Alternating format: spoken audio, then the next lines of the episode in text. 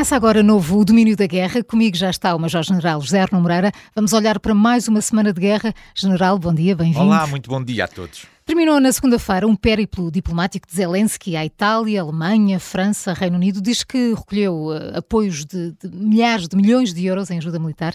Uh, General, que balanço pode fazer desta visita particularmente longa? Há, há, há um sinal político inicial muito interessante é que esta visita foi particularmente longa. Uhum. Nós estávamos habituados a visitas mais curtas. Isto significa que Zelensky eh, está com confiança relativamente ao conjunto de instituições que deixa na Ucrânia, quer para conduzir aquilo que é a vida normal de administração, de gestão política da situação, quer do ponto de vista das suas estruturas de natureza militar porque ele já se permite estar longe da Ucrânia durante um período relativamente longo, sem que isso se traduza numa debilidade qualquer do seu sistema. Portanto, isto começa por ser uhum. também a, a noção de que ele tem confiança no sistema que está instalado na Ucrânia. Mas uh, vejamos uh, aqui este, este périplo de dois pontos de vista. O primeiro é o ponto de vista político. Do ponto de vista político, em todas as capitais que, que, que visitou, ele obteve a, a, declaração que ele gosta de ouvir. Há uma declaração especial, que é a do apoio continuado, não é o apoio conjuntural para fazer face a uma situação uhum. que neste momento se desenrola. É o compromisso dos países de que, até independentemente daquilo que acontecer, estarão sempre do lado da Ucrânia e vão continuar a apoiar a Ucrânia. Eu julgo que esta é, do ponto de vista político, a frase, ou são as frases que ele mais gosta de ouvir. Depois, do ponto de vista militar, ele leva uma mala cheia de equipamentos. Bom, talvez, ele não, talvez não na mala, mas pelo menos as promessas vão na mala e essas promessas parecem-me todas elas muito significativas. Eu, eu gostava de passar em revista aquilo que, aquilo que aconteceu em cada uma das capitais, porque houve intensidades diferentes do ponto de vista político e do ponto de vista militar. A sua visita à Itália foi essencialmente uma visita de natureza política. Havia alguma desconfiança relativamente a este novo uh, governo uhum. de, de, de, Meloni, mas o governo italiano tem estado na primeira linha também da defesa, sobretudo de natureza política, daquilo que são os grandes objetivos da Ucrânia, que é a adesão à NATO e a adesão à União Europeia e tem continuado a manifestar que não tem dúvida nenhuma de quem é o agressor e de quem é o agredido. Isto é muito importante porque Zelensky enfrenta um conjunto de forças políticas na Europa que lhe são um bocadinho adversas e que estão, eh, de alguma maneira, personalizadas em, em, em, Viktor Orbán. Há um diferente muito grande com a Hungria e Zelensky precisa também de isolar Orbán uhum. dentro daquilo que é o seu grupo de natureza política. E, portanto, esta visita à Itália insere-se, do meu ponto de vista, também nesta estratégia de mostrar pode ser conservador na, na, na, na Europa, isso não significa que obrigatoriamente tínhamos que mudar de lado e confundir o agressor com o agredido. E, portanto, isto foi, foi talvez a parte mais importante que eu retirei da visita à Itália. E, e certamente, a visita ao Vaticano. Claro, o encontro era, com o Papa. Sim. o encontro com o Papa era inevitável. Isto é, é, é, um, é um bocadinho transformarmos aquele ditado popular: se o Papa não vai a Kiev, vai Zelensky ao Vaticano. E, portanto, foi um bocadinho isso. E, e, e, esta foi uma visita muito simpática. Ele foi muito bem, foi muito uh, bem recebido uh, e ele procurou certamente explicar a posição ucraniana.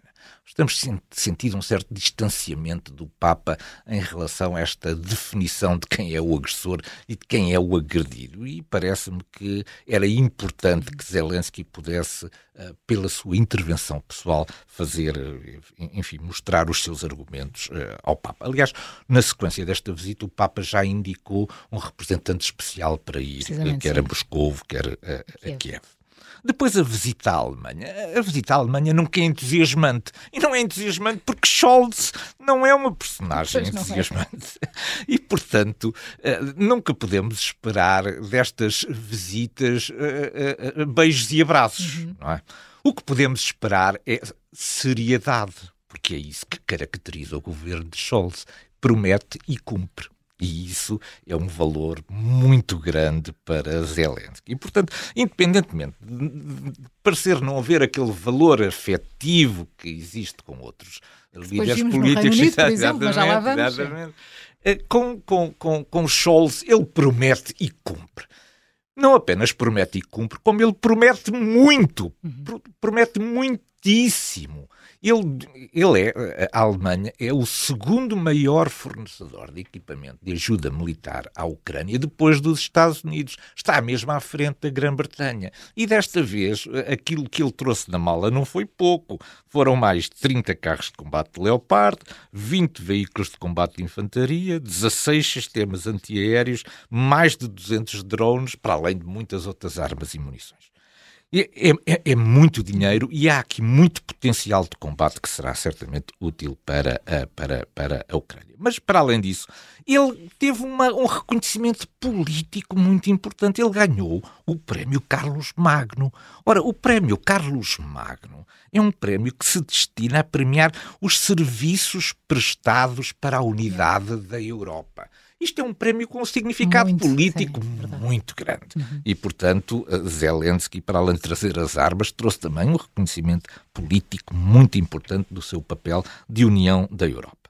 Depois de França, as relações de França são sempre um bocadinho mais complexas. Mas, enfim, ele trouxe de França coisas também muito, muito, muito importantes. Porque a, a mim parece-me que, do ponto de vista militar, a França está completamente alinhada com a Ucrânia, tem fornecido muito material. Do ponto de vista do discurso político, é que por vezes há aqui umas vírgulas e uns subentendimentos que nos parecem um bocadinho mais, mais estranhos. Mas ele trouxe a promessa de treino e do equipamento de batalhões uh, uh, ucranianos uh, equipados com o AMX-10 da, da, da, França. Portanto, é também um contributo positivo. Mas nada se compara às visitas ao Reino Unido. As visitas ao Aí Reino sim, Unido. Já houve abraços. É, é um outro patamar. Nota-se que há uma cumplicidade imensa entre os, entre os líderes. E aqueles... Havia com Boris Johnson e agora Exatamente. com Aquele, os abraços que são dados na Grã-Bretanha não têm nada a ver com os outros abraços que são trocados. Os outros abraços são, são, são, são trocados, certamente, muito respeituosos, etc. Mas aqueles são abraços amigos.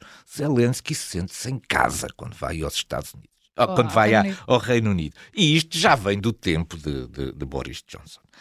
O Reino Unido é uma espécie de um grande desbloqueador para a Ucrânia e, portanto, sempre que a Ucrânia procura algo que ainda não tem, vai ao Reino Unido para o procurar fazer. E, portanto, o que resulta desta visita foi uma visita muito bem conseguida do ponto de vista político e do ponto de vista militar, e, portanto, Zelensky está de parabéns também por esta sua iniciativa de visitar as capitais europeias.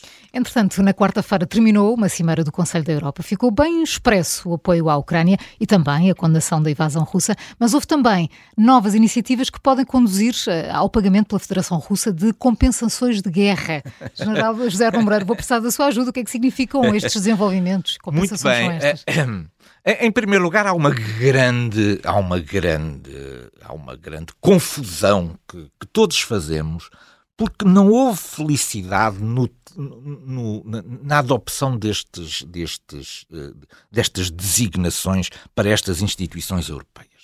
Na verdade, nós confundimos muitas vezes o Conselho da Europa com o Conselho Europeu. São duas instituições uhum. completamente diferentes, formadas por membros distintos, mas que infelizmente adoptaram nomes que são extraordinariamente parecidos. E, portanto, o Conselho Europeu é uma parte integrante da União Europeia, é um instrumento da União Europeia, enquanto que o Conselho da Europa é uma organização independente que não tem a ver com, uh, com digamos, com a União Europeia.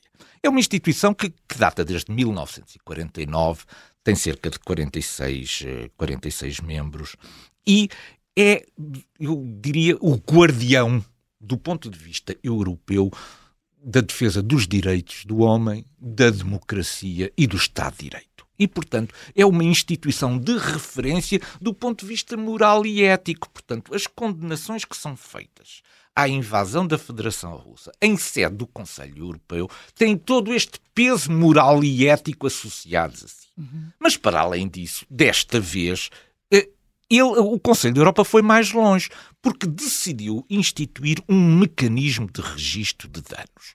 O que é este mecanismo de registro de danos? É um mecanismo que vai fazer a, a, a, coleção de, todo, de todas as, as destruições que são feitas na, na, na, na, Ucrânia, que as vai quantificar no sentido de depois chegar a um valor. É o valor das indemnizações de Exatamente. guerra que a, Federação, Federação, exato, que a Federação Russa vai ter que pagar. Bom, é claro que isto podemos dizer, ah, mas a Federação Russa não vai, não, não vai pagar. Não, a Federação Russa pode vir a ter que pagar, porque há muitos milhares de milhões de bens congelados neste momento, quer em contas, quer em, em, em, em recursos, quer em, em património, etc., por parte dos Estados europeus que podem vir a ser a ser convertidos uhum. nestas indemnizações de guerra. Portanto, para isso acontecer é preciso haver este mecanismo de registro. E foi isso que o Conselho Europeu decidiu fazer. Eu lembro que a Rússia já fez parte do Conselho Europeu, mas foi expulsa o ano passado na sequência da invasão da Ucrânia. Entretanto, Zelensky parece convencido que vai acabar por receber os caças F-16. General, tem razões para estar otimista? Eu acho Zelensky? que sim, acho que sim. Acho que Zelensky tem muitas razões pois o tal para périplo estar... parece para o tal, o tal périplo ajudou, ajudou bastante. E ajudou bastante porque, como eu também já disse anteriormente, Zelensky vê na Inglaterra, vê no Reino Unido, aquilo que é o desbloqueador destas situações muito difíceis. O que é um desbloqueador? É um país que toma iniciativas em áreas onde os outros não se atrevem do ponto de vista político. É isto que é um desbloqueador. E é isto que a Grã-Bretanha e o Reino Unido têm vindo a fazer. Por exemplo, quando foi agora necessário aumentar aquilo que era a capacidade do combate em profundidade das forças ucranianas, foi o Reino Unido que, através do Storm Shadow, cortou este limite que havia até agora dos HIMARS. Os HIMARS tinham um alcance de algumas dezenas de quilómetros, mas o Storm Shadow tem centenas de quilómetros e, portanto, isto faz toda a diferença. Ora, alguém precisava de desbloquear. Se não houver alguém que corra o risco político de o fazer, depois os outros também não se sentem confortáveis para acompanhar essa, essa situação. E, portanto, o que Zelensky foi fazer foi obter, por parte do Reino Unido, a, a, a, a concessão ou de que o Reino Unido vai formar pilotos F-16. Isto formar pilotos sem depois ter F-16 não faz sentido nenhum, mas isto é preciso abrir aqui a garrafa pela, pela, pela rolha, não é? E é isso que, que o Reino Unido está a fazer. Tirou a rolha da garrafa, agora é preciso encher a garrafa de F-16. Aí os Estados Unidos têm um papel fundamental. Mas a partir do momento em que, começa, em que os Estados Unidos também comecem a sentir que é inevitável que os F-16 vão aparecer, agora é uma questão de tempo. Isto tem também consequências políticas no interior dos Estados Unidos e terá que ser naturalmente também politicamente avaliado. Mas a mim parece-me que Zelensky sim está, vai, está otimista está e vai receber, e há de receber os F-16. Praticamente desde o início deste mês de maio que, que, a Federação Russa tem procurado atingir Kiev através de uma panóplia muito diversificada de mísseis e de drones. Uh, General José Arno Moreira, uh, porquê este renovado interesse em, em bombardear Kiev? E esta noite foi outra vez. Esta noite foi o décimo ataque. Esta noite foi o décimo ataque a, a Kiev. Nós devemos, uh, talvez, não esquecer que esta estratégia sobre Kiev teve um primeiro objetivo, que foi no início do, do inverno, no final do outono, princípio do inverno, era destruir o, a, a capacidade energética ucraniana. Isto é, fazer com que as populações ucranianas sofressem um conjunto muito grande de limitações de abastecimento elétrico que de alguma maneira as fizesse do ponto de vista psicológico uh, sentir-se uh, sentir-se pressionadas para que uh, estivessem mais disponíveis para um conjunto de concessões de natureza territorial ou política, enfim, a negociar pela Federação Russa. Só que isso falhou. E falhou porquê? Falhou porque nós no Ocidente também fomos muito rápidos numa primeira fase em fornecer geradores. Foram fornecidos milhares de sistemas de geração de energia elétrica que permitiram, pelo menos junto dos serviços críticos e em pontos especiais dentro das cidades, ultrapassar as limitações de natureza energética uhum, que a sim. Ucrânia tinha. Mas não fizemos só isso. Também reforçámos aquilo que eram os sistemas de defesa aéreos, sistemas antiaéreos da, da, da Ucrânia, sobretudo na região de Kiev. Ora, isto veio colocar agora um novo desafio. É porque até aqui nós estávamos a ver que a Federação Russa tinha sempre este argumento de sempre que as coisas corriam mal, atacava Kiev. Ora, a partir do momento em que Kiev passou a estar com este conjunto de dispositivos de defesa antiaérea, esse, essa capacidade de ataque foi certamente diminuída. Bom, o que é que nós retiramos agora desta, desta, desta, desta fase? É que o facto disto ser quase diário, portanto, em 19 dias tivemos Sim, 10, 10, ataques. Uhum. Isto já se insere dentro de uma outra estratégia, que é a estratégia da guerra psicológica, não deixar as pessoas dormir, colocar as pessoas permanentemente em stress, no sentido de obter vantagens de natureza política através deste ataque, desta guerra psicológica conduzida contra as populações de Kiev. E julgo que é essa a estratégia neste, neste momento. É fragilizar a opinião pública ucraniana mostrando que o preço que estão a pagar do ponto de vista do impacto psicológico é muito grande e espera a Rússia que os ucranianos mudem de opinião. Eu acho que não vão mudar, mas, mas a estratégia parece-me ser esta neste momento. Vamos à cortina de fumo.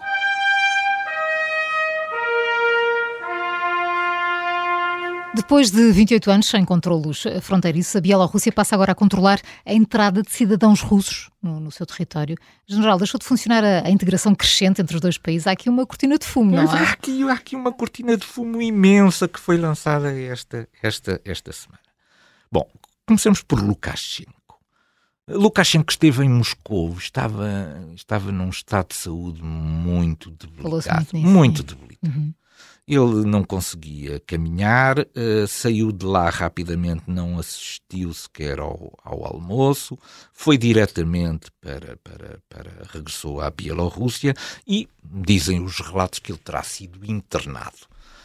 Esteve lá muitos dias sem, sem, sem, sem dizer nada mas subitamente. Sem ser visto, não sem é? Sem ser visto. E isto deu origem a muita especulação se ele, inclusivamente, ainda estaria, estaria vivo.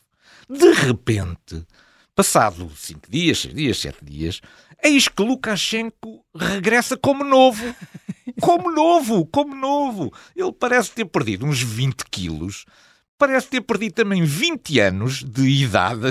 Mas foi para uma clínica tratar. Está com um aspecto, está com um aspecto fantástico de, de, de, jovem, de jovem energético. E por isso, lembram-se de eu aqui já uma vez ter falado do chá de Pequim, que uhum, punha, punha. Pronto, agora há o chá de Minsk. O chá de Minsk faz perder 20 quilos e 20 anos ao fim de 5 dias. Portanto, é outro. Vamos sair desta guerra com um conjunto de chás cuja composição vamos precisar Uma lição de, de estudar. Bom, o que se passa é que, e depois destes 28 anos sem, sem controle fronteiriço, esta notícia é muito estranha, mas é menos estranha se ela for ligada a outro acontecimento desta semana.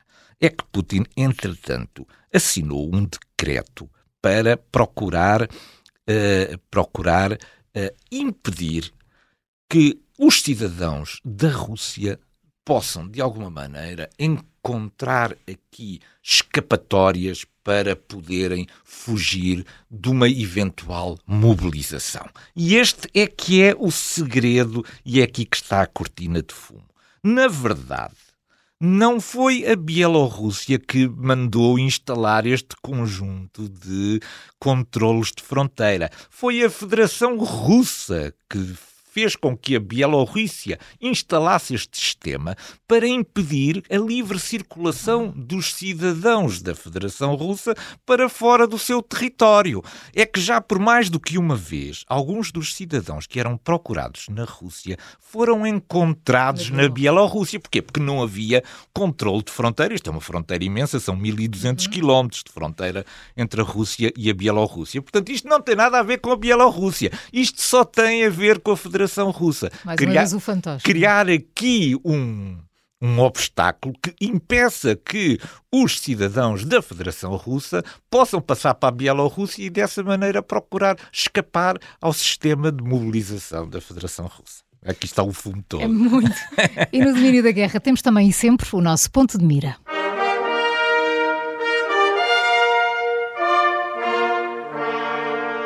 General, parece estar a desenhar-se uma batalha entre os mísseis russos Kinzhal e as baterias norte-americanas Patriot, com sucessivas vitórias reclamadas dos dois lados. Um, afinal, como é que estamos nisto, General?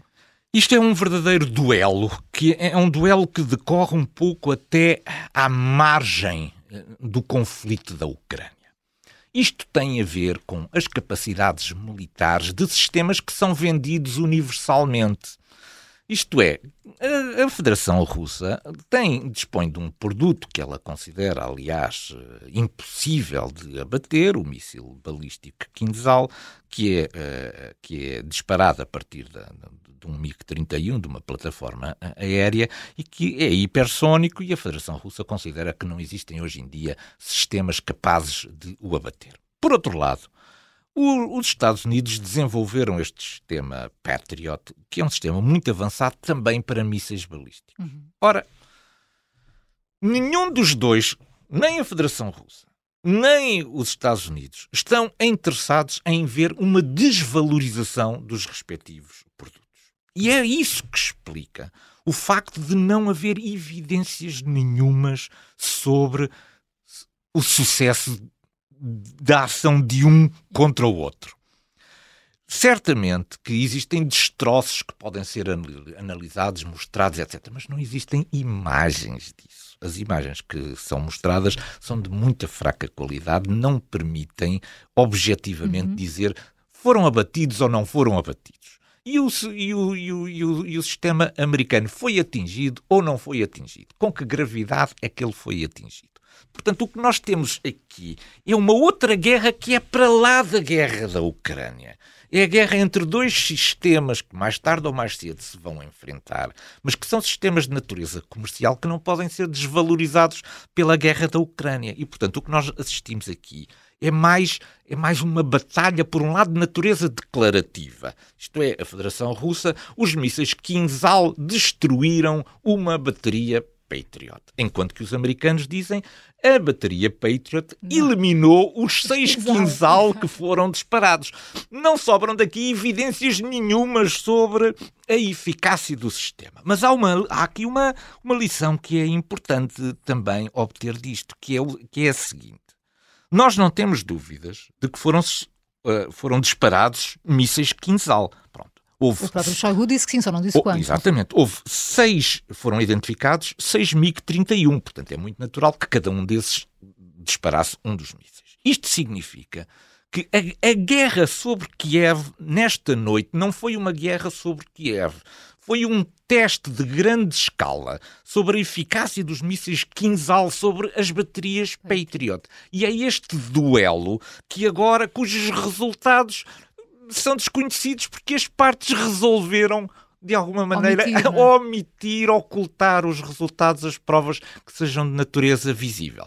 Mas, e para terminar, isto é importante, se são necessários seis mísseis Kinzhal para destruir um lançador da bateria Patriot que está recuperado ao fim de três dias, a Federação Russa não pode estar também muito otimista sobre este resultado.